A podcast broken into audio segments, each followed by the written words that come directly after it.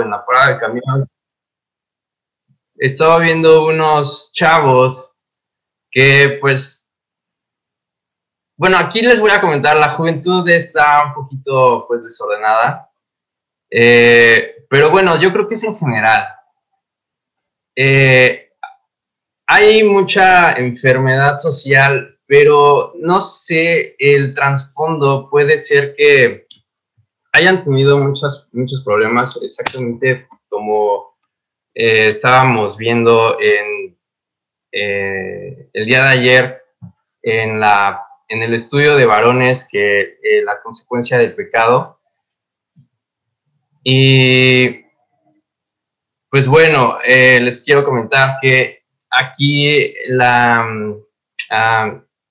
el lesbianismo como que es muy común verlo en la, en la, en la situación de los jóvenes y, y, es precisamente porque a lo mejor algo les pasó de chiquitos, tienen algún trauma y pues bueno, no tienen perdón en sus corazones. Podemos ir a, a Marcos 11, 25.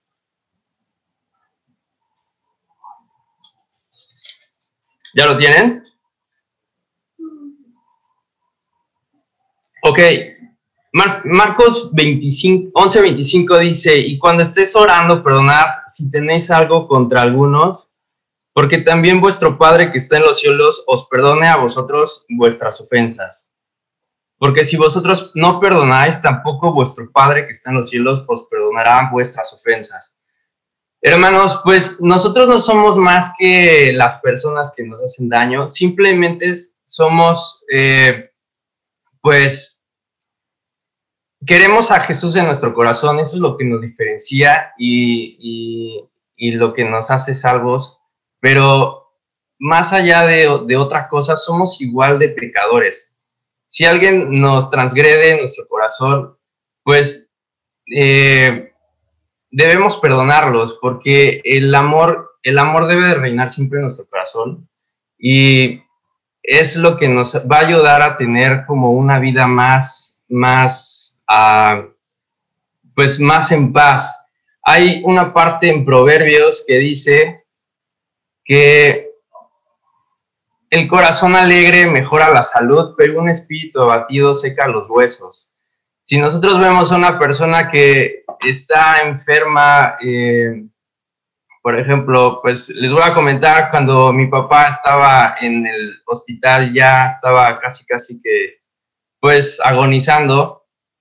Yo, yo le dije que, bueno, yo lo perdoné porque hizo muchas cosas y como que todos sus pecados, y le, bueno, hice la oración con él de que perdonara, de que pidiera perdón por sus pecados esa oración, hermanos, ayudó a que su, corazón se sintiera más en paz, más en calma. Se le salieron las lágrimas. Él ya no podía hablar, se le salieron las lágrimas y estuvo en paz. Eso es lo que quiere Jesucristo y Dios en, nuestras vidas, que estemos gozosos y que estemos en paz de que somos perdonados, pero también nosotros tenemos que perdonar a la gente que nos hace daño. Y pues bueno, eh, por último, Podemos ir a Lucas 6, 36, 38, por favor.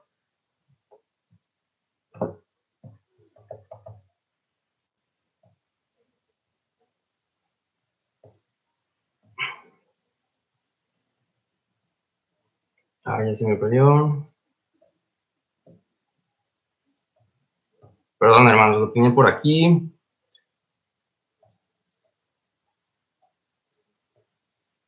Perdón, es, es Marcos. Perdón, es, sí, es Marcos. Esperen un tantito.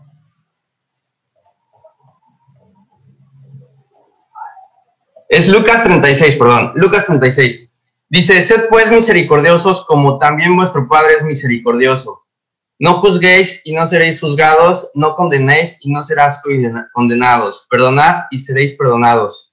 Dad y se os dará medida buena, apretada, remecida y rebosando darán en vuestro gozo, porque con la misma medida con la que mides, os volverán a medir.